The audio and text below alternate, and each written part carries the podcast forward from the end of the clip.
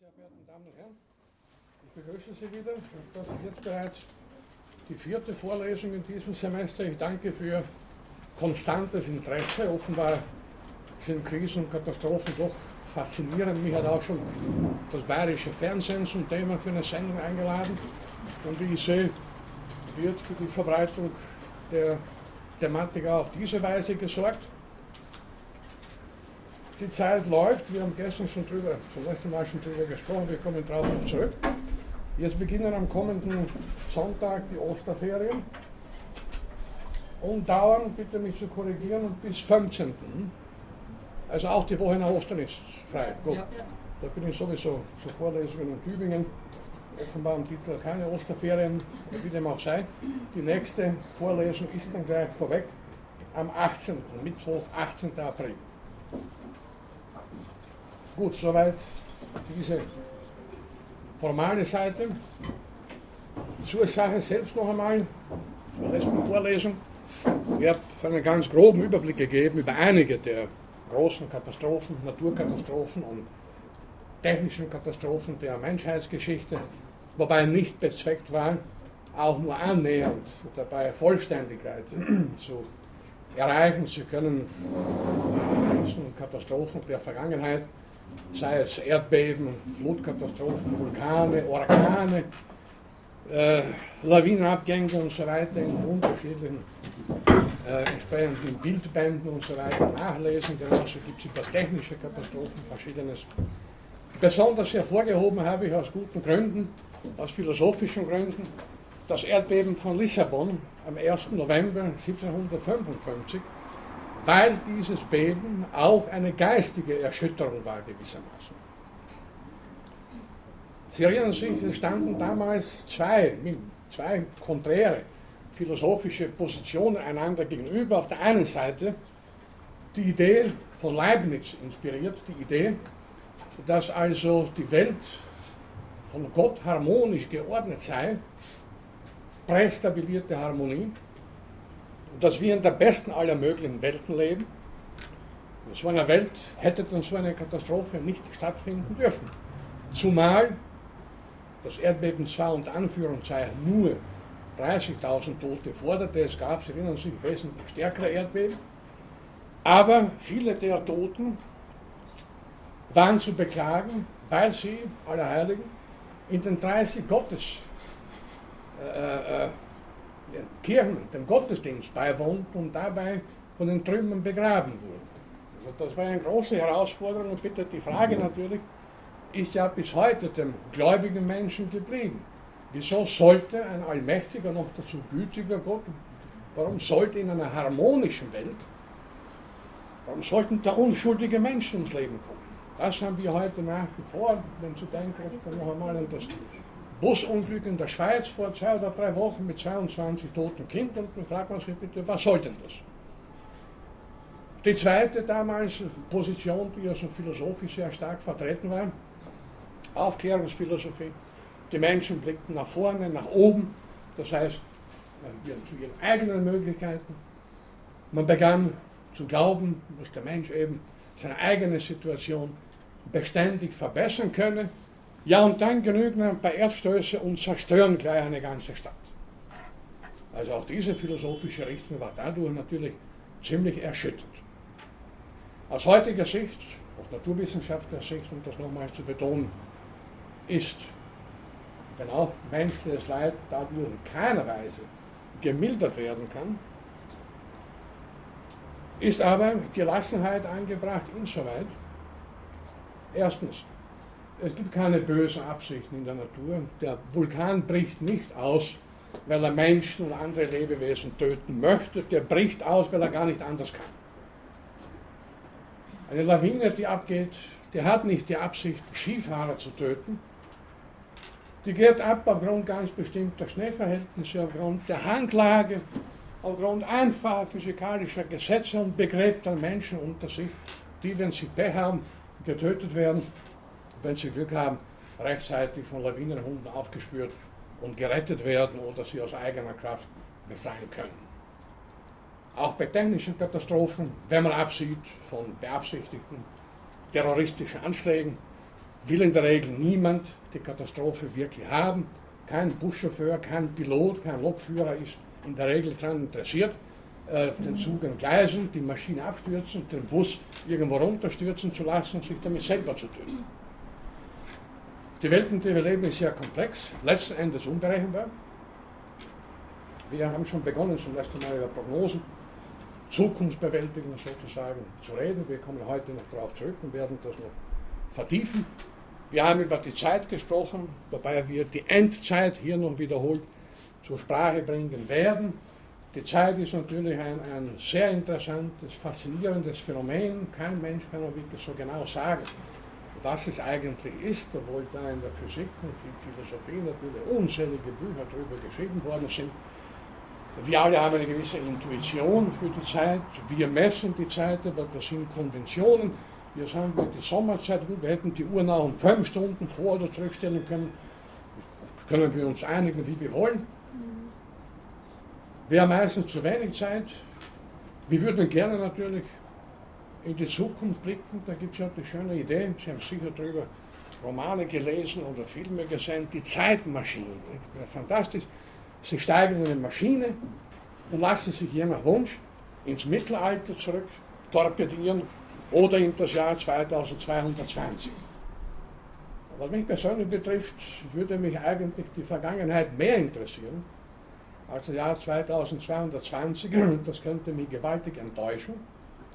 Ich über die Vergangenheit ein wenig zu wissen glaube und einiges ja auch in den fast sechs Jahrzehnten meines Lebens erlebt habe, was ich gern würde, wenn es ginge, mit der Zeitmaschine sagen wir, äh, in das Jahr 1350, Mittelalter, für ein paar Stunden. In Mittelalter, das Dorf, irgendwo in Mitteleuropa, und schauen, was haben die Leute wirklich gemacht. Wir haben die gesprochen, nicht wahr? wir haben die da gelebt.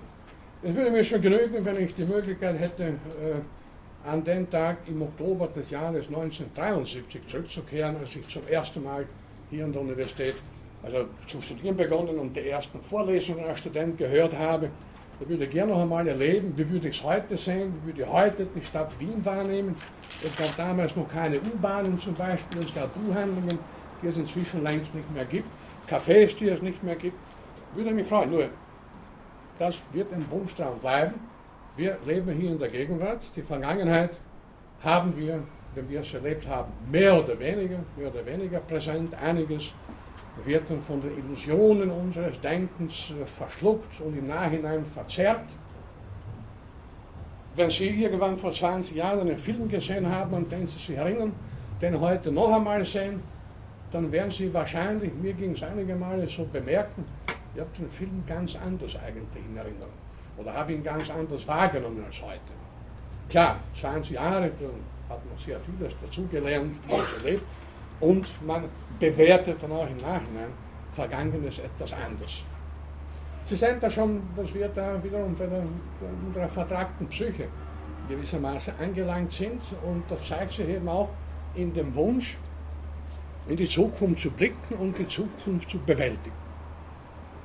Nun gut, wie schon zum letzten Mal gesagt, im Allgemeinen müssen wir uns nicht besonders vor morgen, vor übermorgen fürchten, irgendwie geht es meistens mehr oder weniger monoton weiter. Wir würden aber gerne, oder viele von uns würden gerne wissen, wie es überall weitergeht, die nächsten Jahre, Jahrzehnte und so weiter. Nun habe ich, habe ich zum letzten Mal unterschieden zwischen Prognosen und Prophezeiungen. Das Thema will ich heute noch vertiefen, denn es geht ja auch darum, ist es möglich, Katastrophen vorauszusehen und welche Schlüsse könnten wir daraus ziehen?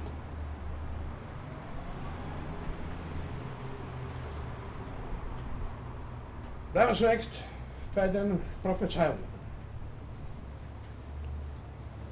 Hier ist natürlich zu denken an die Astrologie und an Horoskop.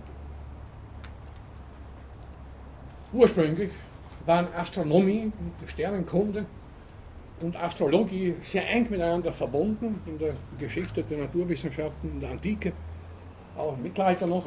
Viele berühmte Astronomen haben auch Horoskope erstellt, Kepler beispielsweise was man heute belächeln mag, kein Astronom wird Horoskope aufstellen. Astrologie ist äh, Hokuspokus. Aber man muss auch hier wiederum die geistesgeschichtlichen Hintergründe sich vergegenwärtigen. Man glaubt ja lange Zeit, dass es erstens, und der Glaube bestand ja nicht ganz zu Unrecht, Gesetzmäßigkeiten bei den Gestirnen und Planeten gibt und dass die Erde Spiegelbild der himmlischen Ordnung gewissermaßen ist. Ja, dann war klar, dass man dachte, wenn man die Konstellationen der Gestirne und der Planeten genau kennt und richtig deutet, dann wird man auch hier auf der Erde, wie gesagt, dem Spiegelbild des Kosmos, Ereignisse entsprechend bewerten und auch voraussagen können. Ja, davon leben heute noch viele Leute, auch die die Tageshoroskope erstellen und so weiter, wobei die Tageshoroskope in Zeitungen natürlich eine bloße Farce sind, wenn Sie gelegentlich da hineinblicken, wenn da steht, seien Sie heute vorsichtig im Straßenverkehr, und ja, also dazu brauche ich kein Horoskop, das bin ich sowieso immer. Oder wenn da steht, die nächste Woche könnte sich sehr freundlich gestalten, na gut, schau mal, vielleicht, das könnte ja sein. Also da brauche ich keine Prognosen, keine, keine äh, Astrologen. Äh, außerdem, von jedem Sternzeichen gibt es Hunderttausende, also Individuen. Das heißt, äh, es möchte schon für Hunderttausende Menschen in einem, an einem bestimmten Tag, in einer bestimmten Woche dasselbe zutreffen. Das ist ja kaum möglich. Und die sind verteilt auf den ganzen Globus, haben ganz unterschiedliche Probleme und so weiter. Also das können Sie natürlich alles vergessen. Dennoch steckt auch hinter der Astrologie der alte Wunsch, wenn ich die Sehnsucht, das eigene Leben, die eigene Umgebung zu kontrollieren, bestimmen zu können und sei es eben mit Hilfe irgendwelcher Zeichen aus dem Weltall und daraus auch die Zukunft irgendwie abzuleiten. Nicht weit entfernt davon ist der alte Glaube oder die Ideologie, dass es historische Gesetze gibt. Gesetze der Geschichte. Eine Ideologie, die Karl Popper, ich glaube, ich brauche den Namen nicht um die Tafel zu schreiben. Sowieso keine Kreide da. Ah doch, danke schön. Karl Popper.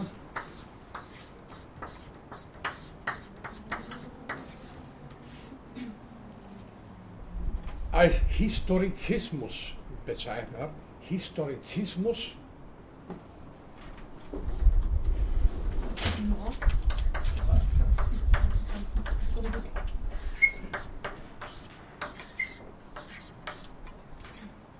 Kurz gesagt die Idee, es gibt Gesetze der Geschichte, der Menschheitsgeschichte. Und daher ist auch die Zukunft gesetzmäßig programmiert. Eine Ideologie deswegen, weil die Geschichte zeigt es uns, zum Beispiel die Idee bestand einer geschichtsimmanenten Gesetzlichkeit, Hegel, Sie werden das in anderen Vorlesungen hören, oder zyklische Geschichtstheorie, der Glaube, in regelmäßigen Abständen sterben Kulturen aus, und zwar gesetzmäßig, gewissermaßen unausweichlich. Eine Idee, wie sie der damals berühmte Geschichtsphilosoph Spengler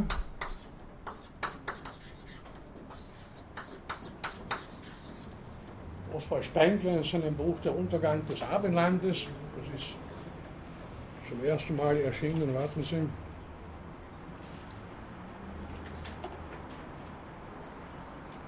...1923, der Untergang des Abendlandes. Spengler argumentierte, alle Kulturen, die wir kannten, sind ausgestorben. Sicher, deswegen kannten wir sie sie sind nicht mehr da. Es gibt sowas wie vier Jahreszeit in einer Kultur.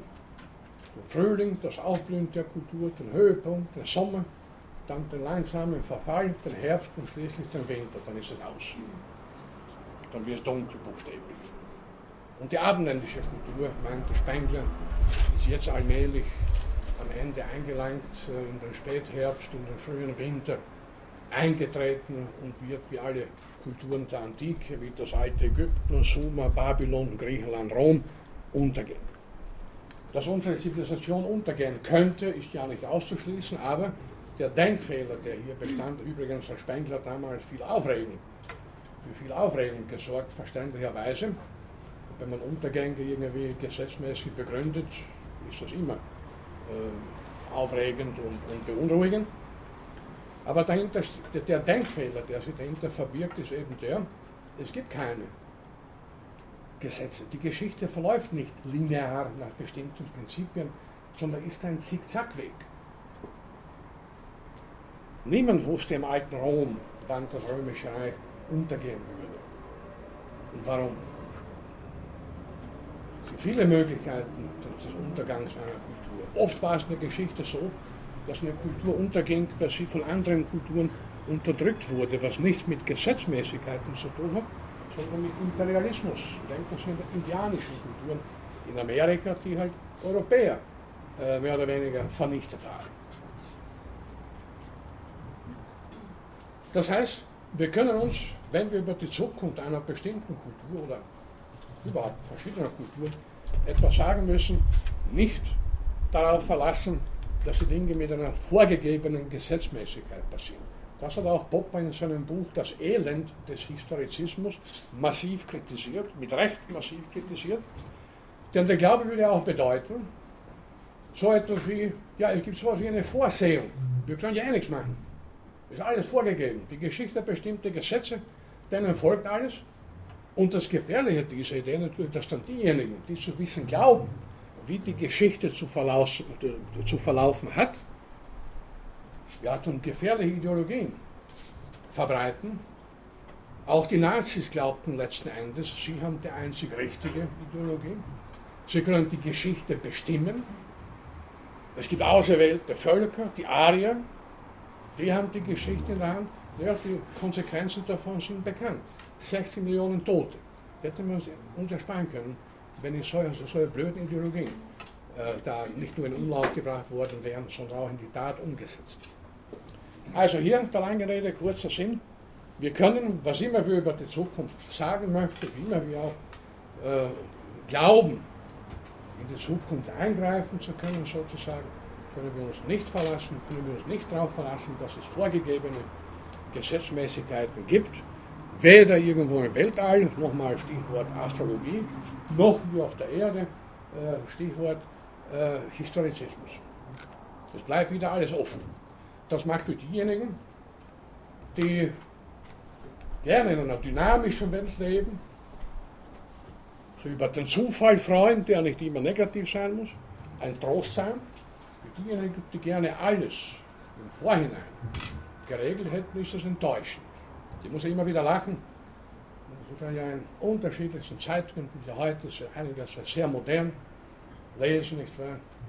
Lebensplan. Es gibt eigene Leute, die ihr Leben planen wollen. Es gibt ja schon, schon sprachlich interessant, ein sprachlicher Putschversuch, Family Coach. Jemand, der, der, der, der plant eine Familie, nicht, der zeigt ihr, wie sie die Zukunft bewältigt. Es fällt bloß noch, dass der Sterbedatum der Leute festgesetzt wird, möglich schon im Vorschulalter. Was wollen Sie planen? Ja, Sie können gewisse Vorstellungen, gewisse Wünsche haben, Sie dann erfüllen oder auch nicht. Sie können mit etwas Ehrgeiz, etwas Fleiß Ihr Studium frühzeitig abschließen. Nur wie können Sie heute wissen, welchen Anruf Sie in zwei Jahren am 24. Dezember bekommen, der Ihr Leben völlig verändert? sei es im Guten, sei es im Schlechten. Damit müssen wir leben. Gut. Prophezeiungen, wir kommen später heute noch einmal darauf zurück. Was, was ich jetzt gesagt habe, sind keine Prognosen, Prophezeiungen. Der Glaube einfach, der Irrglaube, es steht alles schon festgeschrieben. Nun hätten wir aber gerne, und die Naturwissenschaft, das habe ich zum letzten Mal auch gesagt, lebt ja gewissermaßen nicht zuletzt von Prognosen, von Prognosen, die sich bestätigen lassen, zumal angewandte Wissenschaften, Medizin, Technik. Man greift nur vielfach, Wetterbericht, nicht wahr? Meteorologie, Geodynamik, lebt ja weitgehend von Prognosen. Wir wollen uns darauf verlassen können, dass die wissen, wie das Wetter morgen oder nächste Woche oder am kommenden Wochenende am Palmsonntag sein wird. Nun erinnern Sie sich an das Pferdemistbeispiel vom letzten Mal. Wir werden ein paar mehr oder weniger amüsante Beispiele bringen.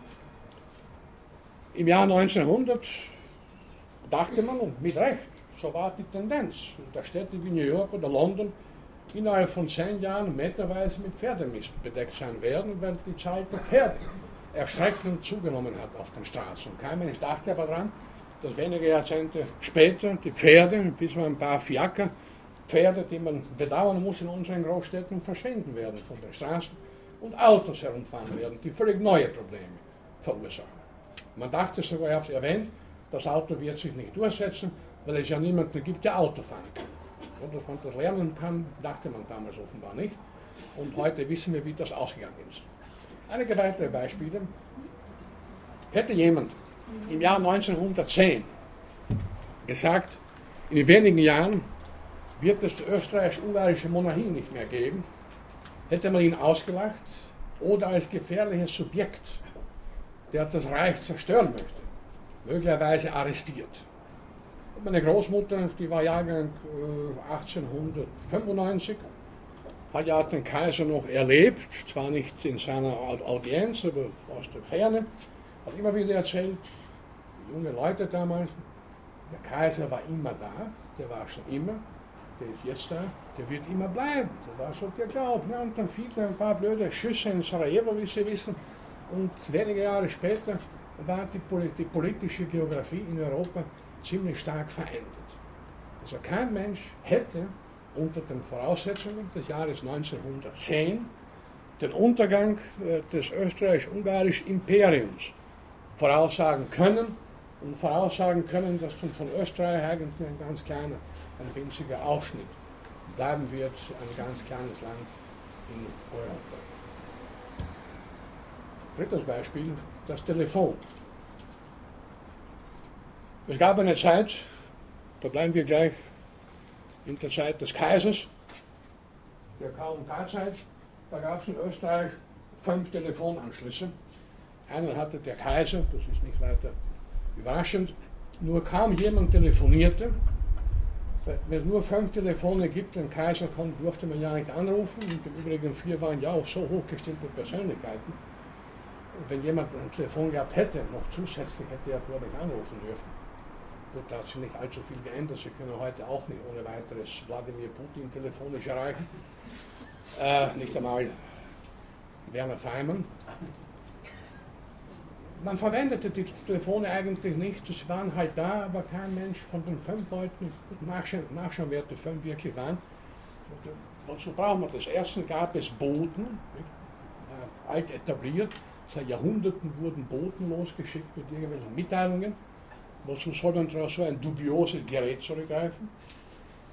Als sich das Telefon dann etwas weiter ausgebreitet hat, als man begann, immer mehr Telefonanschlüsse zu haben, an Postämtern vor allem, war die Prognose durchaus plausibel, der Beruf der Zukunft, die Telefonistin. Ich weiß noch als Kind, mit dunklen Erinnerungen in einem Dorf im Burgenland, was auf der Post telefonieren ging, da war ein Postfräulein, das hatte irgendwie für mich faszinierend zu beobachten, da verschiedene Steckdosen da was hineingesteckt und so weiter und dann konnte mit sehr komplizierten Apparaten falls die Bindung, Verbindung geklappt hat, telefonieren. Kein Mensch dachte damals noch, Ende der 50er Jahre, äh, dass der Beruf äh, der Telefonistin obsolet werden wird. Für die heutigen Mobiltelefone brauchen Sie keine Hilfe einer Telefonistin. Es kann Verbindungsstörungen geben, aber da kann Ihnen die Telefonistin auch nicht helfen. Das heißt, der Beruf ist völlig obsolet geworden obwohl er damals vor vielen Jahrzehnten natürlich als Beruf der Zukunft vorausgesagt wurde, durchaus mit Recht aus der damaligen Situation heraus. Viertes Beispiel aus relativ neuer Zeit, nehmen wir das Jahr 1980. Wer hätte 1980 vorausgesagt, dass es zehn Jahre später die beiden politischen Blöcke in Europa, Ost- und Westblock, nicht mehr geben wird? Also meine Generation ist damit aufgewachsen, es gibt diese zwei Machtblöcke gewissermaßen wie unwandelbare Naturgesetze. Und das wäre der Glaube an historische Gesetze, der da irgendwie äh, präsent war. Das ist so Ost- und Westblock, Kommunismus, Kapitalismus, das kann sich nicht ändern. Ich war selber noch dreimal in der DDR, allerdings schon später, 1987, 88, 89, konnte aber nicht erkennen, dass sich da irgendetwas in nächster Zeit schon ändern würde. Naja, und der Rest ist Ihnen bekannt. 1989 im Sommer gab es dann äh, an der Botschaft, DDR-Botschaft in Budapest einen Aufruf und so weiter und DDR-Bürger flüchteten über die österreichische Grenze. Ja, und dann kam ein Dominoeffekt, eins nach dem anderen, binnen eines Jahres war, war dieser Block in Europa äh, praktisch nicht mehr präsent, nicht mehr existent. Und wer hätte bitte vor im Jahr 1980 gedacht, dass es 1991 die Sowjetunion nicht mehr gibt? Es gab keine Anzeichen dafür. Und äh, wenn wir schon beim Jahr 1980 sind, nicht nur politisch, wer hätte, haben einige von Ihnen dieses Jahr bewusst erlebt, wer hätte gedacht, äh, dass es ab 1993, äh, ich glaube 1993 begann das, äh, Internet geben wird. Und zwar für jeden zugänglich, nicht nur für das amerikanische Militär.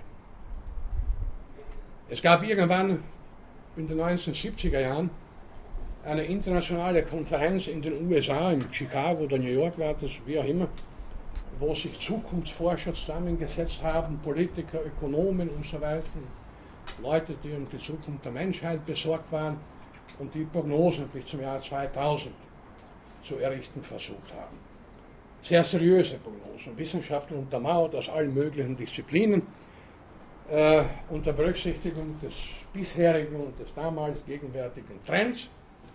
Drei Dinge, an die lieben Leute nicht voraussehen können, so präzise sie auch gearbeitet haben. Das erste war eben der Zusammenbruch des Kommunismus in Europa. Das zweite, der Vormarsch des Internets aus Mitte der 70er Jahre, aus der Sicht, also ein paar Jahrzehnte später, knapp zwei Jahrzehnte später. Ja, und drittens ein etwas obskures Phänomen, verbunden mit dem Internet, die Globalisierung. Das konnte man sich Mitte der 70er Jahre überhaupt nicht vorstellen. Ja, jetzt können wir, wenn wir heute Prognosen zu errichten versuchen, müssen wir diese Dinge immer im Auge behalten. Wir prognostizieren, auch in der Wissenschaft natürlich, ich rede hier nicht von Prophezeiungen wohlgemerkt, immer unter Berücksichtigung der uns bisher bekannten und der gegenwärtigen Tendenzen. Sind aber nicht fähig, im Allgemeinen nicht fähig einzuräumen, dass sich die Rahmenbedingungen der Gegenwart oft auch aufgrund einzelner punktueller Ereignisse mitunter dramatisch verändern können, sodass unsere Prognosen etwa für das Jahr 2015, 2020, sicher gibt es da schon längst Modelle für diesen Zeitraum, eigentlich völlig obsolet geworden sein werden. Es gab, der Mann lebte zwischen 1922 und 1983, einen damals bekannten Amerikaner, den Herman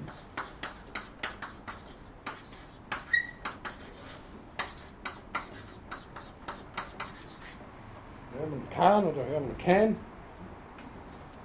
Wie gesagt, damals recht berühmt, heute böse Zungen werden sagen mit Recht in Vergessenheit geraten. Der hatte in den späten 1960er Jahren äh, dreierlei, vier Dinge vorausgesagt. Und zwar für das Jahr 2000. Erstens,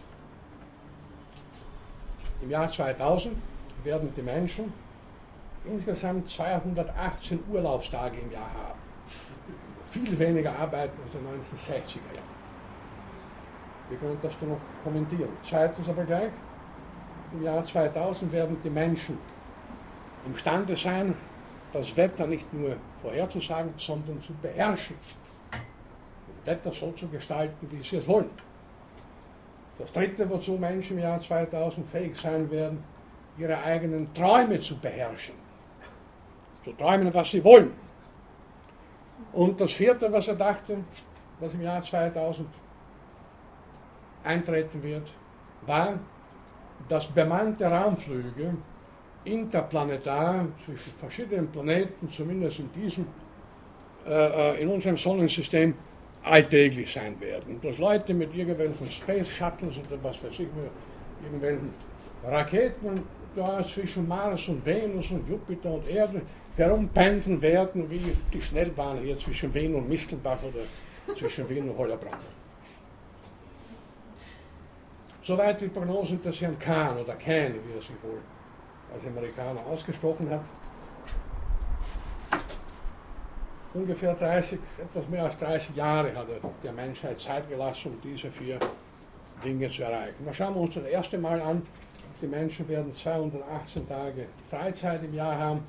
Was ist daraus geworden? Viele, wenn nicht die meisten von uns arbeiten heute, zwölf Jahre nach 2000, nach dem Jahr 2000, mehr als in den 60er Jahren und für immer weniger Geld. Was wurde aus der Beherrschung des Wetters? Gar nichts. Die Wetterprognosen mögen sich auch in den letzten drei bis vier Jahrzehnten etwas verfeinert, verbessert haben, aber gegen ein Gewitter können wir immer noch nichts machen. Wir können ein Gewitter nicht verhindern. Wenn es blitzt und donnert und das Regnen beginnt, haben wir die Möglichkeit, uns zu verkriechen, falls wir unmittelbar Schutz finden oder wir werden nass. Im Extremfall werden auch gelegentlich Menschen vom Blitz erschlagen. Da hat sich seit den 60er Jahren gar nichts verändert. Beherrschung der Träume, da können wir nur drüber lachen. Sind wir froh, dass das nicht so ist. Träume können ja angenehme Überraschungen sein oder auch nicht, je nachdem. Aber wie langweilig wäre es, Sie würden sich am Abend oder in der Nacht, je nachdem, ob Sie so wie ich Nachtmensch sind, also ich lege mich sehr spät hin, hinlegen und so. Also heute möchte ich träumen äh, von einer schönen Frau oder ich möchte träumen von einer bunten Wiese mit bunten äh, Blumen oder ich möchte vom niederösterreichischen Landeshauptmann Erwin Pröll träumen. Das wäre es. Vergessen Sie es, Träume bleiben nicht nur Schäume, nicht nur, sind nicht nur Schäume, tiefenpsychologisch könnte man da viel natürlich noch darüber reden, aber das ist nicht unser Thema. Äh, sie sind unberechenbar und völlig unbeherrschbar. Es gibt keine Möglichkeit, äh, Träume für eigenen Willen oder sonst irgendwie zu beherrschen und genau das zu träumen, was man träumen will. Ja, und was die diversen Reisen im Weltall betrifft und was daraus was aus dieser Prognose geworden ist, müssen wir nicht weiter kommentieren. Die bemannte Raumfahrt ist eigentlich in, diesen, in den letzten Jahrzehnten aus ihren relativ bescheidenen Anfängen nicht weit hinausgekommen.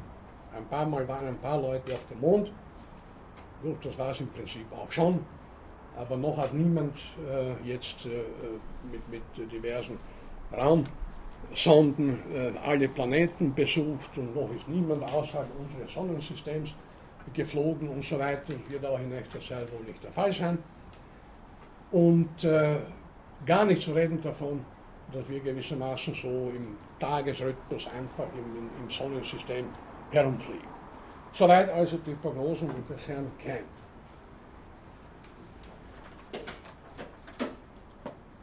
Prognosen in der Medizin, ich habe das zum ersten Mal angedeutet, interessieren betroffene Patienten natürlich schon.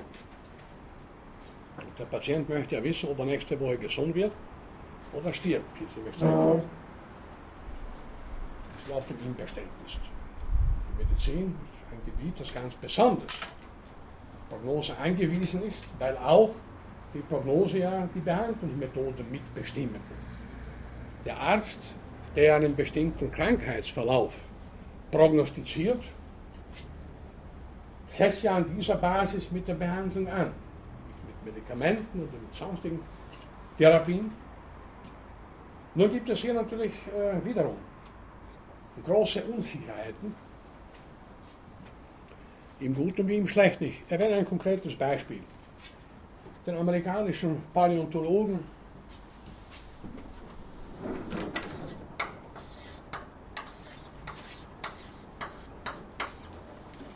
Stephen J. Gould, der ist vor circa zehn Jahren oder vor elf Jahren gestorben. Sehr alt wurde er nicht, 61, aber seine Geschichte ist folgende. Und das Interessante, er hat dasselbe in einem Aufsatz äh, später wissenschaftlich beschrieben und festgehalten. Im Alter von 40 Jahren bekam er die Diagnose, einer seltenen, sehr gefährlichen, eigentlich unheilbaren Krankheit. Wer diese Diagnose hat, hat im Durchschnitt noch acht Monate zu leben. Und Gould bekam eben diese niederschmetternde Diagnose im Alter von 40 oder 41 Jahren.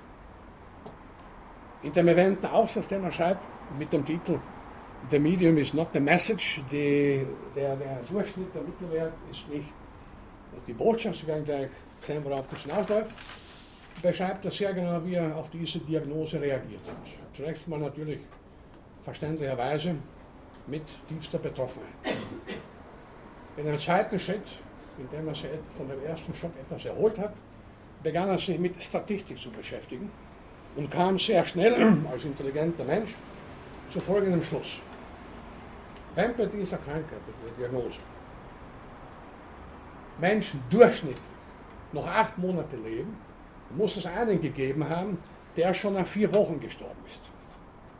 Und es muss einen geben, wer nicht bisher und vielleicht demnächst, der diese Krankheit noch jahrelang überlebt. Gut war es immerhin gegönnt, noch 20, 21 Jahre nach dieser Diagnose zu leben. Sehr alt wurde er nicht, wie gesagt, aber immerhin, ist ein Unterschied, ob ich mit 40 oder mit 61 sterbe. Völlig richtig. Er sagte sich auch, ich habe ein, eine Welt, für die es sich zu leben lohnt, ich muss eine Menge Bücher schreiben, was er dann auch getan hat, und vieles andere mehr, und hat, wenn Sie so wollen, die Statistik überlistet. Aber natürlich, der Mittelwert, der Durchschnitt ist ja nicht die Botschaft. Natürlich, auch bei so einer Diagnose, niederschmetternden Diagnose, gibt es einen, der es noch viel früher trifft und einen, der halt noch Jahre lebt. Über Statistik könnte man ja vieles äh, sagen und da wurde ja schon vieles auch darüber gewitzelt, nicht wahr? Wenn es heißt, äh, im statistischen Durchschnitt verdient die Bevölkerung irgendeines bestimmten Landes 23.000 Euro im Jahr, dann bedeutet das für einige Individuen gar nichts. Denn einige verdienen 250.000 Euro im Jahr oder 2,5 Millionen, die muss der Durchschnitt überhaupt nicht interessieren. Und einige verdienen gar nichts, die muss der Durchschnitt auch nicht interessieren. Das heißt, es sind statistische Abstraktionen, äh, es sind Aussagen, die Individuen, bestimmte Individuen, überhaupt nicht betreffen. Jetzt ist das Beispiel von Stephen Gould natürlich, äh, sicher kommt das nicht allzu häufig vor, äh, aber ich wollte das in dem Zusammenhang deswegen erwähnen, weil medizinische Prognosen ein Problem haben, zumal bei schweren, komplexen Erkrankungen, dass sie es natürlich zu tun haben mit einem hochkomplexen System, einem hochkomplexen Organismus, der individuell Reaktionsmöglichkeiten zulässt, die im statistischen Durchschnitt nicht vorgesehen sind. Da muss man nicht an Wunder glauben, da muss man nicht den heiligen, den, heiligen Martin oder irgendwen bemühen, äh, sondern ein bestimmter Organismus, Stephen Gould hatte Glück, äh, da ist irgendetwas passiert, was halt nicht alle Tage vorkommt, und er hat dann noch 20 oder 21 Jahre lang gelebt, während andere mit dieser Diagnose schon wesentlich früher, einige tatsächlich nach genau acht Monaten, andere noch früher, andere etwas später, gestorben sind. Wir müssen uns hier also vergegenwärtigen, dass nicht nur Prognosen, überhaupt Aussagen über komplexe Systeme, wie das Wettergeschehen, das menschliche Gehirn mit seinen Träumen zum Beispiel, der menschliche Organismus überhaupt, den Organismus anderer Lebewesen, dass er immer nur Wahrscheinlichkeitsaussagen und statistische Aussagen sein können, sodass die Prognosen auch nur Wahrscheinlichkeitscharakter haben. Natürlich, wenn ich voraussage, dass, wenn ich diese Kreide nehme und meine Finger öffne, dass die Kreide zu Boden fallen wird, dann wird sich diese Prognose mit einer Sicherheitsgrenze der Wahrscheinlichkeit bestätigen. Denn hier handelt es sich um Naturgesetze, die milliardenfach, aber milliardenfach, ja schon gewissermaßen verifiziert wurden. Gegenstände fallen nun einmal nicht äh, zum Himmel hinauf, sondern nach unten aufgrund der Schwerkraft. Also gut, da kann man Prognosen natürlich mit sehr, sehr hoher Wahrscheinlichkeit machen. Aber die interessieren uns weniger. Interessanter wären ja Prognosen in komplexen Bereichen, aber da ist es eben sehr schwierig. Denn hier tritt eines zum Vorschein, das Phänomen der Selbstorganisation komplexer Systeme. zum Beispiel auch sozialer Systeme. Wenn irgendwo politische Unruhen beginnen, dann verselbstständigt sich das System oft. Ganze Regierungen, ganze Reiche sind schon zusammengebrochen, weil irgendwo völlig unerwartet zunächst mal ein paar noch relativ harmlose Leute den Mund aufzumachen wagten und da kam es gewissermaßen zu einem Flächenbrand, das eine gab das andere und es kam zu einem Ergebnis, das kein Mensch hätte voraussagen können. Oder denken Sie an spontane Demonstrationen in dem Zusammenhang? Ja, und da wiederum Phänomene wie das Wettergeschehen, unser eigenes Gehirn, das Verhalten unterschiedlicher komplexer Lebewesen unterliegen den Prinzipien, Prinzipien der Selbstorganisation, die nur einfach für dynamische Systeme typisch ist. Systeme, die nicht starr bestimmten Gesetzmäßigkeiten, die ein für alle Mal festgelegt sind, folgen, sondern aufgrund unterschiedlicher Einflüsse von außen und von innen ihre eigene Dynamik entfalten und daher letzten Endes unberechenbar bleiben. Natürlich bemüht man sich in verschiedenen Gebieten der Naturwissenschaft, und damit komme ich endlich wieder zu den Katastrophen zurück, um mehr oder weniger zuverlässige Prognosen von Katastrophen eben, um das Schlimmste zu verhindern. Also vor allem in der Erdbebenforschung wurde viel Zeit, viel Energie und viel Intellekt aufgewandt, um die Frage, könnte man Erdbeben voraussagen? Da gibt es auch ermunternde und weniger ermunternde Beispiele. Ein ermunterndes, ermunterndes Beispiel war ein Erdbeben in China, gebrochen, auch nicht vorhersehbar. Ein Erdbeben in China im Jahr 1975. Am Tag dieses Erdbebens wurde in der Früh die Warnung ausgegeben. Seismologen hatten da Merkwürdigkeiten beobachtet, hatten dringendst vor einem Erdbeben gewarnt.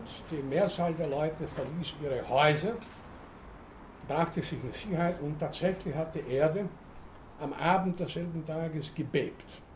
Und zwar gewaltig. 90 Prozent der Häuser wurden zerstört. In einer Region mit ungefähr drei Millionen Einwohnern. Man stellt sich vor, die Leute wären nicht am selben Tag schon, schon zehn Stunden vorher gewarnt worden wären in ihren Häusern geblieben. Das wäre eines der stärksten Erdbeben, wenn nicht das stärkste überhaupt in der Menschheitsgeschichte gewesen, mit womöglich zwei oder noch mehr Millionen Toten. Also hier hat, schon fantastisch nicht wahr, hier hat also die Erdbebenprognose wunderbar funktioniert. Man konnte das Erdbeben als solches zwar natürlich nicht verhindern, die Erde begann zu beben, aber nach einer entsprechenden Vorwarnung Zumindest konnte der Großteil, der größte Teil der Menschen ihr Leben retten. Ein zweites Mal wieder in China. Und China ist überhaupt für Erdbeben ein sehr interessantes Gebiet, interessant unter Anführungszeichen. Äh, also für Erdbebenforscher zumal interessant. Äh, es gab einmal auch einen Blindenalarm, wo ein Erdbeben vorausgesagt wurde. Die Menschen verließen ihre Häuser und warteten nicht weniger als zwei Monate draußen, aber ein Erdbeben, das doch nicht kam. Und man könnte sagen, dann klingt der Alarm bei allemal noch besser, als wenn beim erstgenannten Erdbeben von aus dem Jahr 1975 die Warnung ausgeblieben wäre. Ein drittes, leider tragisches Beispiel, ein Erdbeben bei Peking 1977 wurde nicht vorausgesagt, damit hat kein Mensch gerechnet, und da gab es eben 600.000 Tote, eines der schwersten Erdbeben im 20. Jahrhundert. Optimistische Leute werden daraus schließen, Erdbebenprognosen sind bedingt, immerhin bedingt möglich. Wir müssen unsere Methoden, unsere Techniken noch verfeinern, dann werden wir eines Tages in die Lage kommen, vielleicht nicht alle, aber fast alle Erdbeben rechtzeitig vorauszusehen, vorauszusehen anzukündigen, damit die Leute auch Zeit haben, zumindest ihr Leben zu retten oder vielleicht sogar einige ihrer Habseligkeiten. Weniger optimistische Leute werden sagen, und es gibt viele Geologen und Seismologen, die sagen, äh, Erdbebenprognosen sind grundsätzlich eine äußerst schwache Angelegenheit. Man hat hin und wieder vielleicht mal Glück, wie eben in dem Fall in dem Beispiel von China, dass, man die, dass die Prognose rechtzeitig erstens rechtzeitig erfolgt und zweitens auch zutrifft. Aber ansonsten bewegen wir uns auch sehr, sehr schwach im Terrain. Man weiß nie, wann es äh, zu, zu einem Erdbeben kommen wird. Natürlich kann man davon ausgehen, aber das ist dann ganz allgemein, äh, dass in Gebieten, die, wo man weiß, dass da mehr oder weniger regelmäßig die Erde bebt, etwa in verschiedenen Provinzen in China, in Kalifornien, in vielen äh, Ländern in Asien, es ist natürlich wahrscheinlich, dass die Erde demnächst wieder beben wird. Wenn es schon so, viele Erdbeben dort gegeben hat, kann man mit einer gewissen Wahrscheinlichkeit äh, darauf schließen, es wird wieder mal soweit sein. Aber das sind dann ganz allgemeine Prognosen, die könnte jeder machen und sagen, na gut, nachdem es da ist in China bisher schon, ich sage eine Hausnummer, in den letzten 2000 Jahren 230 Erdbeben gab, wird es in den nächsten 100 Jahren wahrscheinlich wiederum äh, mindestens 10 geben. Aber das hilft niemandem, wann wird das genau sein, wo wird der stattfinden und so weiter. Also Erdbebenprognosen bleiben, wie gesagt, äh, so wichtig sie auch wären bisher zumindest äh, sehr, sehr vage. Manche mögen zutreffen, andere nicht. Und dasselbe betrifft natürlich auch, oder ähnliches betrifft auch Prognosen in Bezug auf Vulkane, Vulkanausbrüche, Prognosen der Großwetterlage. Wer hätte gedacht, dass im, im vorletzten Sommer in Moskau, dass die Temperaturen 40 Grad Celsius erreichen. In Moskau war das ja wohl jahrhundertelang nie der Fall. Äh, das war extrem, hat niemand voraussagen können. Wir wissen nicht, wie das Wetter in diesem Sommer hier bei uns wird, wie die Temperaturen werden. Es kann Überraschungen geben. Vielleicht wird es den ganzen Sommer überregen, vielleicht wird es extrem heiß, ich weiß es nicht. Äh, Bitte? Ja, kann auch schneien im August, nicht wahr? Aber hier können wir nur ganz kurzfristig Prognosen der Wetterbericht für morgen, übermorgen, ja, inzwischen trifft ja häufig zu. Ich will heute im Internet nachschauen, Wetter Wien, schaue ich gelegentlich nach, ja, das passt. Ich war gestern bei einem Vortrag in Würzburg, habe vorgestern nachgeschaut, 20 Grad hat gestimmt und heute war es bei der Prognose auch gestimmt. Gut, oft stimmt es natürlich nicht. Da kommt man irgendwo hin, da denkt sich, es wunderbar, da wird, wird die Sonne scheinen und man kommt an bei stürmischem Regen. Passiert natürlich auch. Aber so ein paar Tageprognosen sind natürlich eher noch möglich als die Voraussage der Großwetterlage über Monate oder gar Jahre hinweg. Ganz zu schweigen von der Voraussage des Klimas, aber auf das Klima, Klimawandel kommen wir noch gesondert zu sprechen. So, was können wir jetzt festhalten in Bezug auf Prognosen?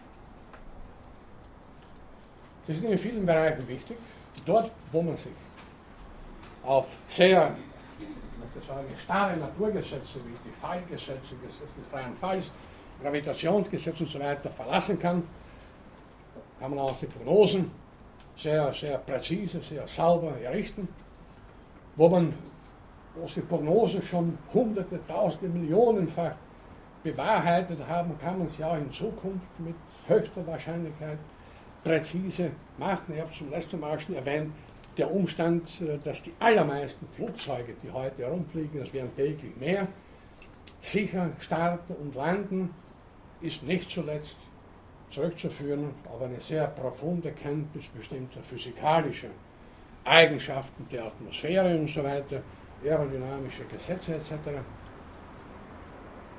Und so kann man sagen, beim nächsten Flugzeug, beim nächsten Airbus sowieso, der Fluglinie X und das am Ort A startet, diese Flugzeug wird mit höchster Wahrscheinlichkeit zum Beispiel drei Stunden später am Ort B sicher landen.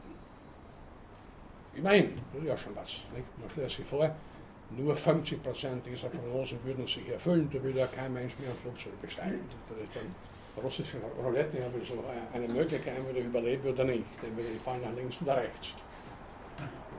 Kein Mensch würde da ein Flugzeug besteigen in den großen und ja, komplexen Bereichen, wie gesagt, noch einmal Wetter, Klima,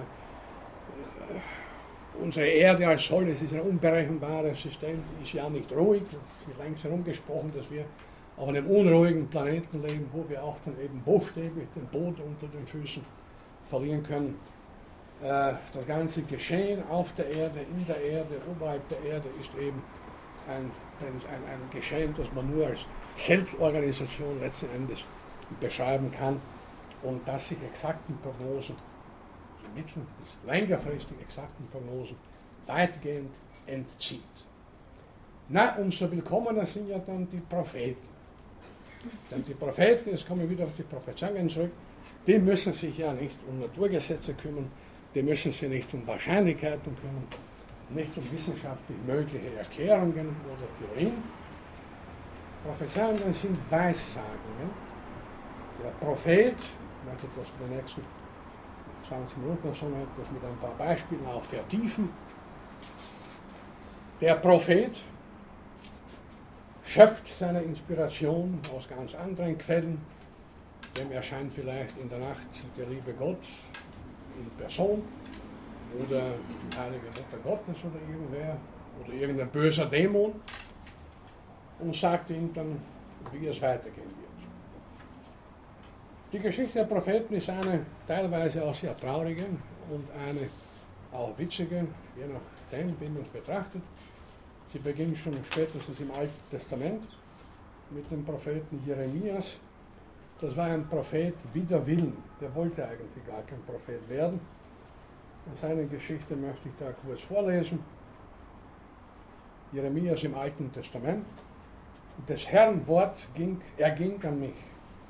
Noch, so sprach Gott, ehe ich dich gebildet im Mutterleibe, habe ich dich ausersehen Ehe du aus dem Mutterschoß kamst, habe ich dich geweiht und dich zum Völkerpropheten bestimmt.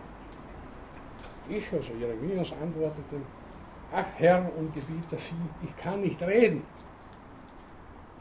Ich bin ja noch zu jung. Doch der Herr entgegnete, sage nicht, ich bin zu jung. Gehen sollst du, wohin immer ich dich sende, was immer ich dir befehle, da sollst du reden. Fürchte dich nicht, Fürchte dich vor ihnen nicht, fürchte dich vor niemandem, denn ich bin bei dir zu deiner Rettung. Und das Ende von Jeremias scheint zumindest nach jüdischer Überlieferung eher tragisch. Er wurde gesteinigt, weil er wahrscheinlich Dinge prophezeit hat, die Leute nicht gern hören wollten oder bei Dingen, die er prophezeit hat, nicht eingetroffen sind.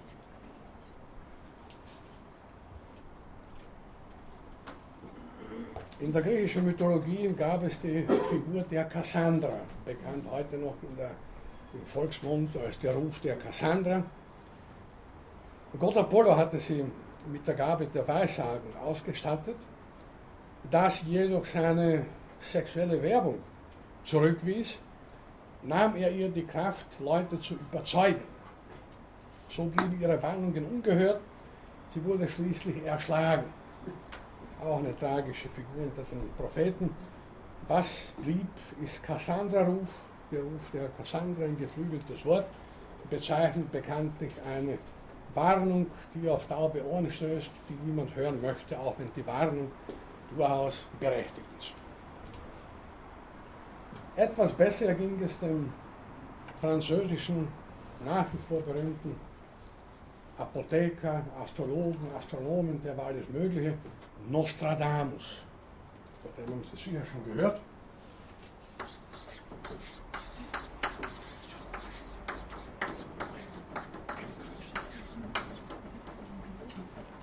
Eigentlich Michel de Notre Dame, oder Nostradamus aus der Zeit, wie der lebte von 1503 bis 1566. Nostradamus klang und klingt heute natürlich noch etwas klangvoller ist unter Esoterikern und Weltuntergangsaposteln nach wie vor eine sehr beliebte Figur. Viele Leute berufen sie auf ihn. Äh, interessant ist auch Folgendes, dass die ganzen Prophezeiungen des Nostradamus erstens,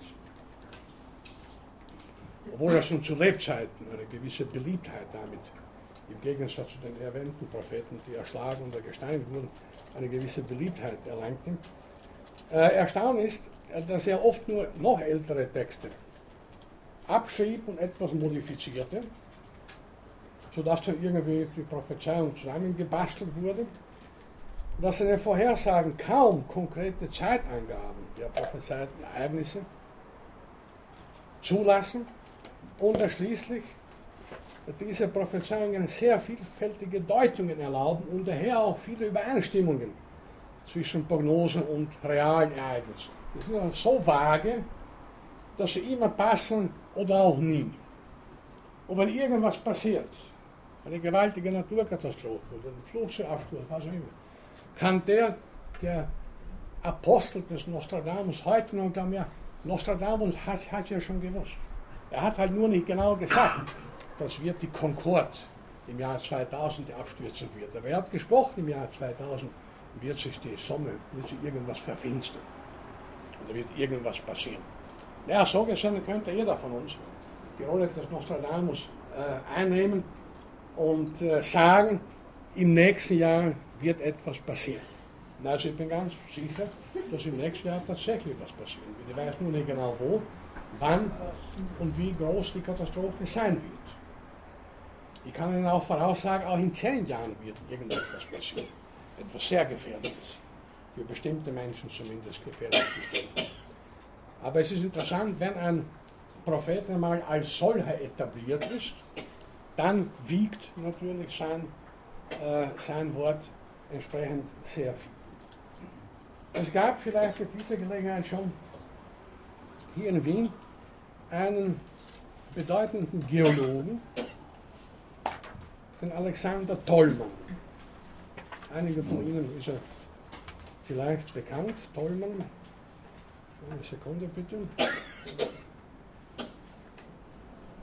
Also Tollmann lebte von, das war ein Zeitgenosse praktisch von 1928 bis 2007, hat sich sehr in der Umweltbewegung engagiert, war einer der ersten Grünen hier in Österreich und dass das Atomkraftwerk Zwentendorf zwar gebaut, aber nie in Betrieb ging, es ist daher das sicherste Atomkraftwerk weltweit, aber nie in Betrieb ging, ist zum Teil Tollmann zu verdanken, weil er als renommierter Geologe in einem Gutachten bestimmte Bruchlinien nachwies, die die Region ja, auch nicht ganz erdbebensicher, also ganz nicht ganz, um Zwentendorf als nicht ganz erdbebensicher herausstellten und warnte natürlich dann entsprechend und, und wie gesagt, es wurde dann nicht gebaut und Tollmann ist einer jener Leute, muss ich auch aufschreiben, Alexander Tollmann.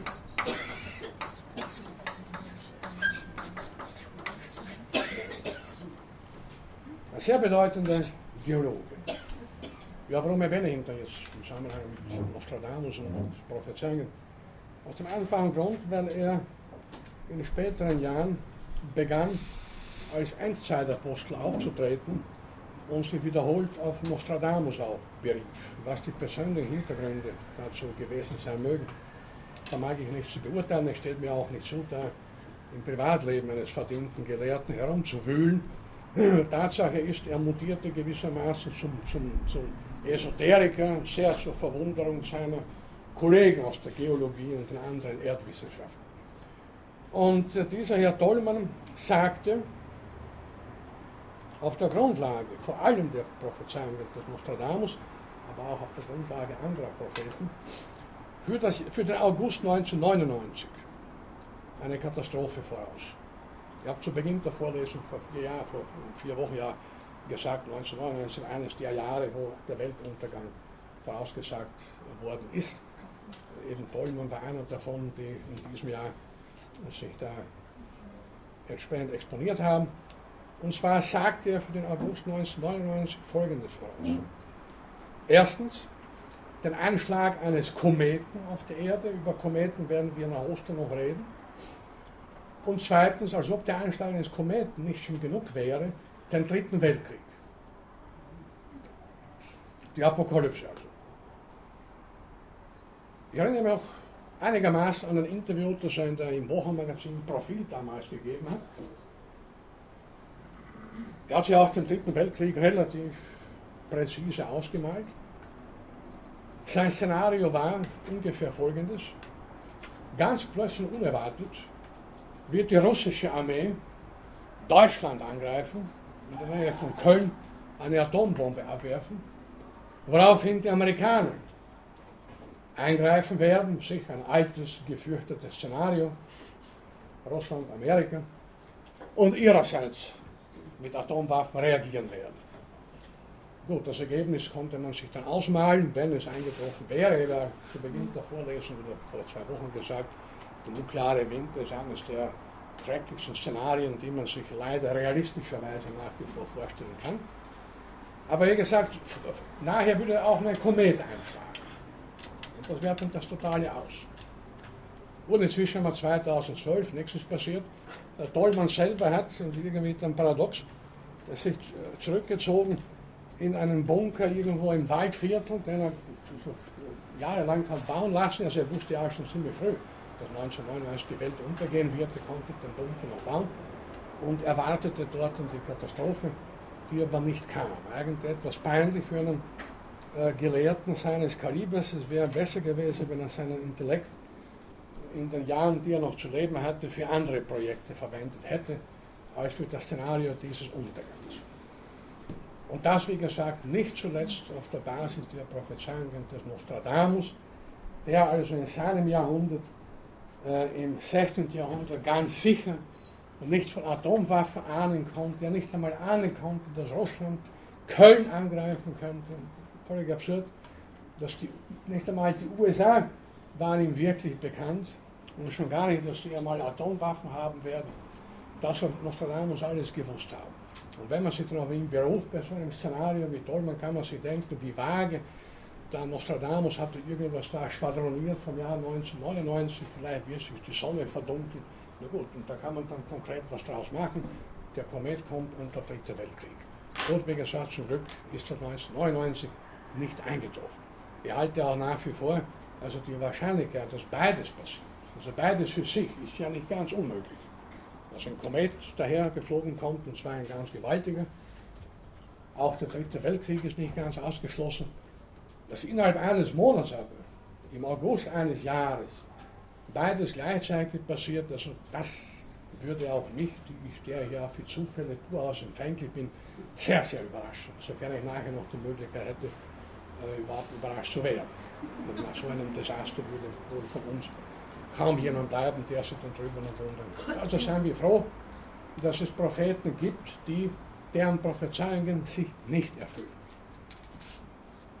Es gab einen, das wird dann wiederum lustig, im, äh, zwischen 1452 und 1531 einen deutschen Astrologen, Astronomen und wieder alles Mögliche, den Herrn Johannes Stoffler,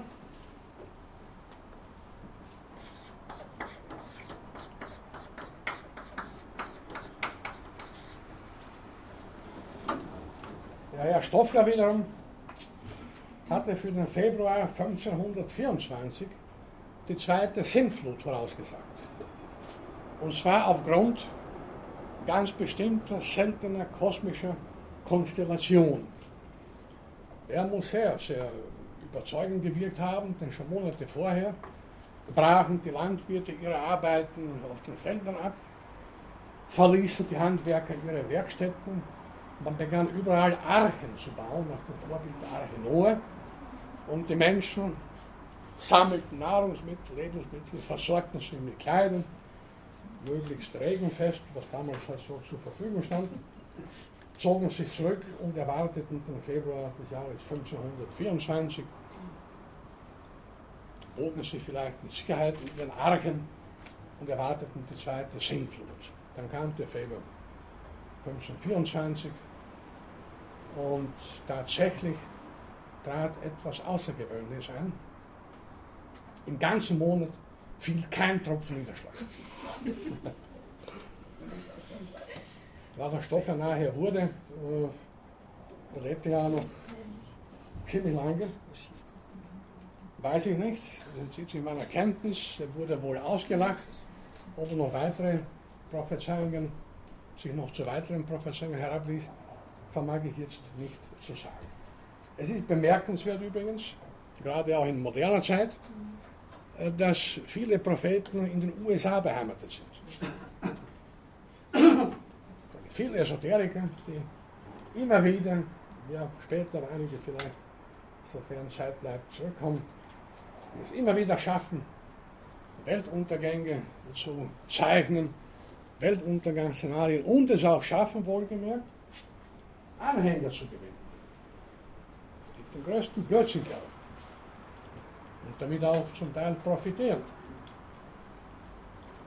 Es ist natürlich kein Wunder, in den USA gibt es meines Wissens ungefähr 600 verschiedene religiöse Sekten und insgesamt einen sehr puritanischen Geist. In God we trust, wir glauben an Gott. Stellen Sie sich vor, einen amerikanischen Präsidenten, der sich noch vor der Wahl als Atheist bekennt. Und die will ja in der Vorwahl schon ausscheiden. Ungläubiger amerikanischer Präsident, das geht nicht. Der amerikanische Präsident, egal welcher, passt immer in das Schema der historischen Gesetze, die ich zu Beginn der Vorlesung erwähnt habe, des Historizismus, nämlich die Welt ist ja von Gott gegeben die Welt ist ja harmonisch geordnet. Wir, Amerika, die USA, spielen in dieser Ordnung eine ganz besondere Rolle, können daher eingreifen in die Welt, auch nebenbei gesagt natürlich diverse Länder als Schurkenstaaten klassifizieren, weil wir die einzige richtige Moral haben. Kein Wunder also, dass vor diesem Hintergrund, beziehungsweise auf diesem religiösen Nährboden sich ganz besonders viele Propheten auf dem Areal der USA tummeln. Und immer wieder kann man da von einigen von ihnen lesen, die dann für bestimmte Zeiten bestimmtes voraussagen prophezeien und so weiter. Lassen Sie mich jetzt zusammenfassen. Prophezeiungen und Prognosen haben beide eines gemeinsam. Sie sind im Allgemeinen ziemlich unsicher. Wer die Zukunft wirklich voraussagen, niemand kann. Ob das jemand der wissenschaftlichen Voraussetzung versucht oder bloß weil er glaubt, von Gott oder von jemandem inspiriert zu sein, bleibt sich ja fast gleich. Die Zukunft ist wesentlich unberechenbar. Allerdings können wir im Detail auf der Kenntnis verschiedener Gesetzmäßigkeiten aus der Physik, aus der Geologie und vielen anderen Biologien und vielen anderen Wissenschaften mehr oder weniger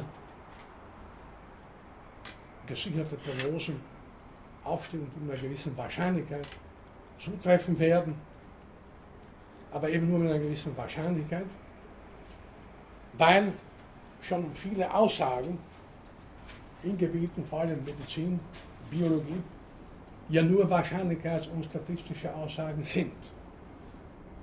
Weil Menschen und andere Lebewesen Individuen sind, die sich nicht so ohne weiteres um den statistischen, Durch, statistischen Durchschnitt äh, gewissermaßen einzwängen lassen. Eine medizinische Prognose, die auf einen Patienten zutreffen mag, trifft auf einen anderen überhaupt nicht zu, weil der andere völlig andere Voraussetzungen hat. Prognosen sind wichtig. Ich meine, es ist wichtig, dass man sich mit den Möglichkeiten beschäftigt, vor allem im Bereich der Katastrophen. Prognosen zu erstellen, weil man, wie das eine Beispiel aus China zumindest bei dem Erdbeben zeigt, damit sehr wohl, falls die Prognose zutrifft und ernst genommen wird, sehr Schlimmes verhindern kann. Unter Umständen Millionen Menschen, Menschenleben retten kann. Aber auch hier haben Sie gesehen, äh, ist das irgendwie doch ein wenig von Zufällen abhängig, ob die Prognose zutrifft oder nicht, weil im Falle anderer Prognose wiederum im Falle von Erdbeben ist die Voraussage nicht zugetroffen. Ganz andere Erdbeben konnte man überhaupt nicht voraussagen. Die kamen gar nicht. Sicher sich, werden sich Seismologen, Meteorologen, Geodynamiker und so weiter weiterhin durchaus mit Recht mit Möglichkeiten der Prognosen, der Verbesserung von Prognosen beschäftigen, es anzunehmen, es ist anzunehmen, äh, dass sich da auch äh, in Zukunft die Prognosemöglichkeiten verbessern werden. Aber soweit wage ich jetzt zu prognostizieren, es wird uns nicht gelingen, mittel- bis langfristige Prognosen für die Entwicklung der ganzen Erde, für die künftige Evolution, für die künftige Entwicklung des Menschen und so weiter zu erstellen. Weil hier von Prognosen die Rede war, äh, möchte ich abschließend jetzt noch eine ganz spezielle Art von Prognosen kurz erörtern, die uns für die Diskussion verschiedener weiterer Katastrophenszenarien sehr wichtig sein werden. Das sind die selbsterfüllenden Prophezeiungen. Also, ja, nicht Prognosen, Prophezeiungen meint dies natürlich. In der Psychologie sehr oft gut behandeltes Thema. Gleich ein Beispiel. Jemand glaubt, die Menschen seiner Umgebung betrachten ihn mit Misstrauen. Da wird er sich auch entsprechend verhalten. Und wird er sein spezifisches Verhalten und Handeln bei seinen Mitmenschen tatsächlich bewirken, dass sie ihm mit Skepsis begegnen. Was ursprünglich als ein Gedankenkeim gewissermaßen da war, wird sich durch das eigene Verhalten Handeln gegenüber den Mitmenschen so weit verstärken, dass dann genau die Reaktion kommen wird, die der Betreffende erwartet hat. Oder anders gesagt, es wird genau die Reaktion kommen, von der er schon ausging, mit der die Menschen in meiner Umgebung sind wir gegenüber skeptisch. Sie, müssen, Sie können das probieren. Nicht? Sie können schauen, ob Sie, ein guter, ob Sie gut sind in der Konstruktion selbsterfüllender Prophezeiungen. Äh, versuchen Sie mal, wenn Sie der, Straße, auf der Straße irgendwo hier in Wien gehen, sich fest einzubilden, dass Sie alle Leute anschauen, die uns an Ihnen vorbeigehen. Fest einzubilden. Wenn Sie die Strecke von, von, von, von der Alserstraße zum Schottentor gehen, das dürfte genügen wenn Sie jeden, den Sie begegnen, glauben, der mir angeschaut, werden Sie spätestens am, Schottentor angekommen, vielleicht spätestens bei der Buchhandlung Kuppisch, da sind noch mehr Leute unterwegs in dem Bereich, zu überzeugen kommen, irgendwas muss er mir halt sagen. Was irgendwas ist. Und da werden Sie beginnen herumzuschauen und da werden Sie dann tatsächlich Leute anschauen. Was ist mit dem los? Was treibt der? Macht er so komische Verrenken? Ich bin einmal, ich bin auch selbst ironisch genug, vor vielen Jahren in den frühen Morgenstunden nach einer durchzechten Nacht mit Freunden an einer Autobushaltestelle hier in Wien gesessen, den Blick sehr tief und sehr fest auf eine Hose gerichtet, bemerkte mit so einem Entsetzen, er da lauter Flecken. Und das hätte mich nicht gewundert nach der Nacht. Ich schaute genau, da ist noch einer, noch einer. Ich schaute immer tiefer kam nach Hause irgendwann, schaute nach anderen Hose, die ich ja nicht anhatte, war ja auch lauter Flecken. Dann starrte ich mich im Schlafzimmer meines Vaters auf seine Anzüge geschaut, war ja auch lauter Flecken. Was ist da passiert? Da nichts ist passiert. Starren Sie einmal Ihre Hosen, so wie Sie es nie machen. Für ein paar Minuten ganz genau an.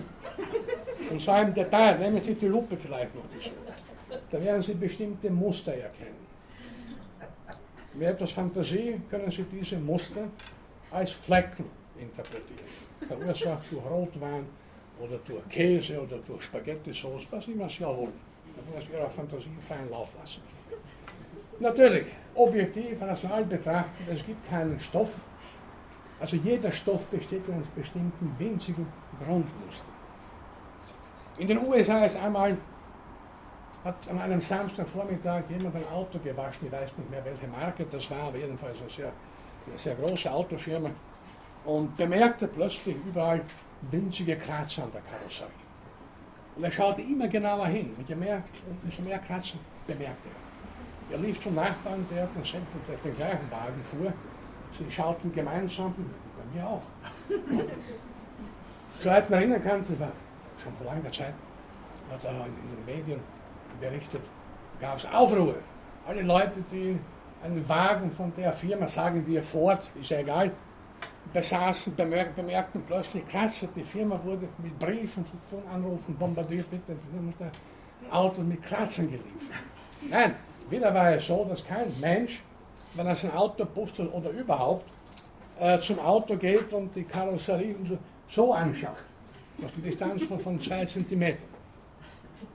Der eine Klasse wiederum normal, ich sage mal unter Anführungszeichen, Muster, äh, die wahrscheinlich in jedem Auto, wenn man halt genau hinschaut, vorkommen, die man aber sonst nicht bemerkt. Kurz gesagt, Sie müssen nur irgendetwas glauben, dann werden Sie das, was Sie gesehen zu haben glauben, überall entdecken und überall finden. Weil Sie ganz anders hinschauen, als bevor Sie diesen Glauben entwickelt haben. Das ist ein Thema, das wird im Zusammenhang mit Katastrophen, Katastrophenszenarien und medialen Berichten über Katastrophen hochinteressant und, und, und geradezu fantastisch. Wie man dann ja auch nicht nur äh, Flecken an, an der Sakko, äh, an, an, an, der Hose oder am Sakko oder Kratzer an Autos feststellen kann, sondern wie man auch an aller Orten Bedrohungen wahrnehmen kann. Dann wird es natürlich interessant. Ein Beispiel noch aus meiner eigenen Erfahrung, die, die von mir frühere Vorlesungen gehört haben, werden das Beispiel kennen. Ich habe das immer wieder erwähnt. Ich möchte mich über den Mann nicht lustig machen, der ist inzwischen gestorben, war eine tragische Figur. Einer meiner ersten Studenten, die ich hier überhaupt in der Universität hatte, ganz zu Beginn meiner Dozentenlaufbahn, kam einmal nach dem Seminar oder nach der Vorlesung zu mir und sagte, also in Österreich kann die Polizei jeden jederzeit grundlos festhalten. Das ist also grundlos jederzeit die. Nicht, also nicht, nicht mehr im Dritten Reich. Nein, nein, da war doch die Frau in Tirol, die wurde 48 Stunden irrtümlich eingesperrt. Das habe ich gesagt, also irrtümlich einsperren ist eines, die kann ja dann die Republik Österreich verklagen. Ein anderes wäre Behauptung, die Polizei kann jederzeit jeden grundlos festnehmen. Das sind doch zwei verschiedene Dinge. Der Mann schrieb mir dann zwei Tage später einen Brief, in dem er mir mitteilt, er weiß jetzt, dass alle Menschen seine Feinde sind und dass für ihn ja gewissermaßen ein Weg vorgezeichnet sein mag. Ich habe dann einen, mir von einigen Tagen einen bekannten Psychotherapeuten angerufen, so bitte Alarm, nicht, dass er einen Brief bekommen, nicht, da ist einer, soweit kenne ich mich aus in der Psychiatrie und Psychotherapie, der Mann ist auch in höchstem Grade gefährdet. Und da war die Frage, wie bringe ich den, und für mich die Frage zunächst auch für den Psychiater, wie bringe ich die beiden zusammen? Denn nachdem alle Menschen eh schon seine Feinde sind, und ich ihm dann auch noch sage, ich war ja auch schon sein Feind, ich glaubte ja nicht, dass die Polizei jeden festnehmen kann, Jetzt sage ich dem auch noch, bitte, Sie müssen zum Psychiater. Mehr hätte er nicht gebraucht.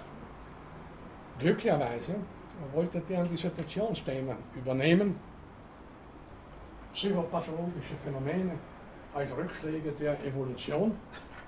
Er sagte ihm, das ist ein sehr interessantes, sehr wichtiges Thema, das machen wir, aber ich kann das nicht allein dann beurteilen. Wir brauchen dazu aus einem Evolutionstheoretiker einen Fachmann aus der Psychiatrie, besuchen Sie bitte möglichst bald den Professor Strotzker, der wird Sie freuen, ich habe Ihnen schon gesagt, einen interessierten Studenten hier, der möchte bei Ihnen Sie als Zweitprüfer, Zweitbedachter haben. Er ging zum Psychiater, Professor Strotzker inzwischen auch nicht mehr unter uns, der ist äh, irgendwann im Altersheim vor einigen Jahren in der Küche verbrannt, auch nicht gerade äh, ein eleganter Abgang. Und was dann daraus genau wurde, weiß ich nicht mehr. Der Student kam dann nicht mehr zu meinen Vorlesungen wahrscheinlich waren ich und waren alle seine Kommilitonen seine Feinde. Gut, man lacht drüber, ist ein tragischer Fall. Wie gesagt, der Mann ist im Dezember des Vorjahres gestorben, der wurde nicht alt, ich glaube 455. Aber, jetzt können Sie wieder lachen, wir werden wieder etwas konstruieren. Stellen Sie sich einen Mann vor, der mit diesem Paradigma lebt, egal wo, sagen wir hier in Österreich, der Einfachheit halber, die Polizei kann mich jederzeit an jedem Ort grundlos festnehmen und einsperren. Es geht so ein Mann zum Beispiel bei der, bei der äh, Karlsplatz, sagen wir, bei der Opernpassage, da durch, überquert den Ring. Dort stehen zwei Polizisten, was ja in Dortmund auch anderswo ja häufig vorkommt.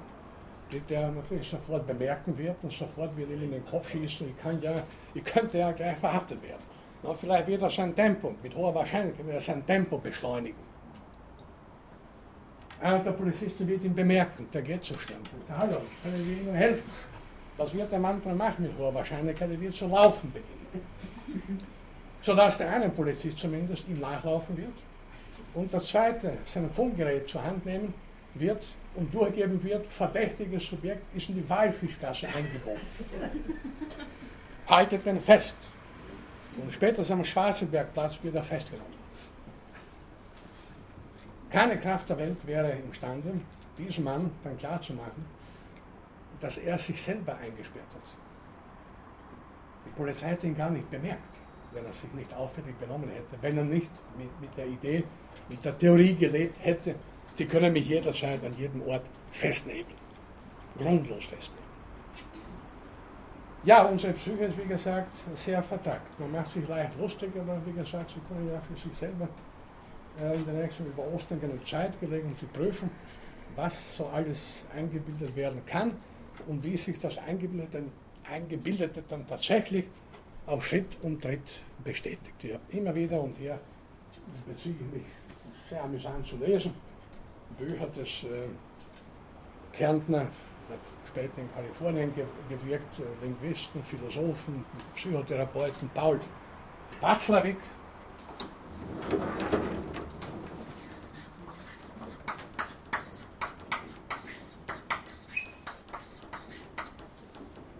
Dem verdanke ich etwa das Beispiel mit den, mit den, mit den äh, Kratzern an Autos in den USA.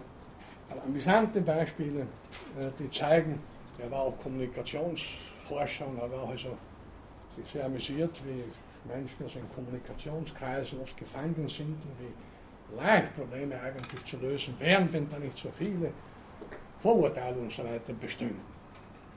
Äh, von Paul Wastel gibt es da viele köstlich amüsante Beispiele, etwa ein erfundenes, aber jederzeit real mögliches Beispiel. Ein Mann möchte ein Bild in seiner Wohnung aufhängen, findet aber den Hammer nicht. Und Nägel hat aber keinen Hammer. Jetzt denkt er, könnte er beim Nachbarn anläuten und der Nachbarn fragen, ob er einen Hammer ihm leihen würde. Na gut, das könnte man ja einfach machen. Nur ist unser Mann ein sehr erfahren, sehr erfahren schon, in selbsterfüllenden Prophezeiungen daher geht nicht einfach zu Nachbarn und zu Leuten um den Hammer zu bitten, sondern beginnt zu überleben. Also ich habe den Nachbar ja schon seit zwei oder drei Tagen nicht mehr gesehen. Wo mag der sein?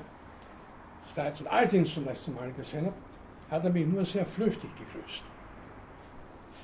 Vielleicht war er in Eile, vielleicht war die Eile nur vorgetäuscht. Vielleicht hat er was gegen mich. Also ich habe gegen nichts, aber er könnte ja was gegen mich haben. Und überhaupt scheint mir das kein sehr sympathischer Mensch zu sein. Und so beginnt er sich zu überlegen über den Nachbarn, den er, wie gesagt, nur gelegentlich sehr flüchtig gesehen hat. Die folgende Handlung ergibt sich dann mit nachgerade zwingender Konsequenz. Er eilt zur Wohnung, läutet des Nachbarn, läutet ganz fest, der Nachbar öffnet ganz freundlich und der Mann schreit ihm ins Gesicht, behalte es Ihren Hammer, Sie Trottel. Der wusste von nichts, der Nachbar.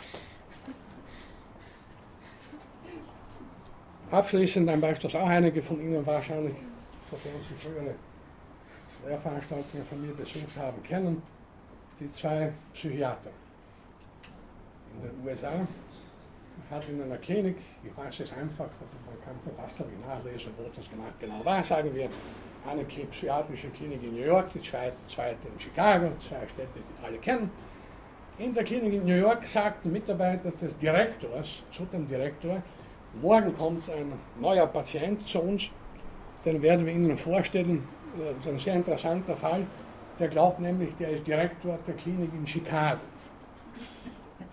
Und dem vermeintlichen Direktor aus Chicago haben Sie gesagt, wenn Sie zu uns kommen, stellen wir Sie einem sehr interessanten Patienten unserer Klinik vor, der glaubt, er ist unser Direktor. Okay, der kam aus Chicago eingereist nach New York die beiden wurden einander vorgestellt. Der eine glaubte, vom anderen ist völlig verrückt. Der glaubte direkt in Chicago und der glaubte direkt in New York und es sind zwei verrückte Patienten. Es ist mir nicht bekannt, wie die beiden Direktoren der Klinik reagiert haben, als sie bemerkt haben, dass sich der Mitarbeiter mit ihnen einen äußerst üblen Streit erlaubt haben. Die Psychiatrie eignet sich ja besonders gut, noch einmal die vertragte Psyche und so weiter, besonders gut für solche Beispiele. Denn wenn einmal jemand schon unter Beobachtung steht, das muss man sich auch dazu sagen, und dann vielleicht jede halbe Stunde diese Bewegung macht, dann regt das zu abenteuerlichsten Interpretationen. Sicherlich frühkindliche Störung. Der Vater war Alkoholiker, die Mutter wahrscheinlich auch nicht gerade sauber. Wer weiß, was denn passiert sein mag. In einem Wiener Gastgarten, etwa im, im, im, alten AKH im Sommer, wenn da jemand jede halbe Stunde so macht, wird das niemand bemerken. Nur wenn Sie genau hinschauen und einen stundenlang beobachten, dann kann man mit etwas Fantasie und psychiatrisch subtilen Kenntnissen natürlich schon gleich sich ein Psychogramm von diesen Menschen zusammenreimen und hat man genau, was man möchte. Und was all das dann mit, mit Katastrophenszenarien zu tun hat, und vor allem mit der medialen Inszenierung von solchen Szenarien, das werde ich dann nach Ostern äh, versuchen, äh, was anderes zu sagen. Heute danke ich nochmal für Ihre Geduld. Seien Sie vorsichtig auf dem Nachhauseweg, man, Sie, man könnte beobachtet werden. Aller Orten lauern verdächtige Subjekte. Terroranschläge sind nicht ganz ausgeschlossen. Also gehen Sie vielleicht nicht den üblichen Nachhauseweg, damit aber sorgen Sie, gerade deswegen sorgen Sie vielleicht für unangenehme Überraschungen. Also wie Sie es machen, bleibt Ihnen überlassen. Ich hoffe, Sie nach Ostern alle gesund und munter wiederzusehen.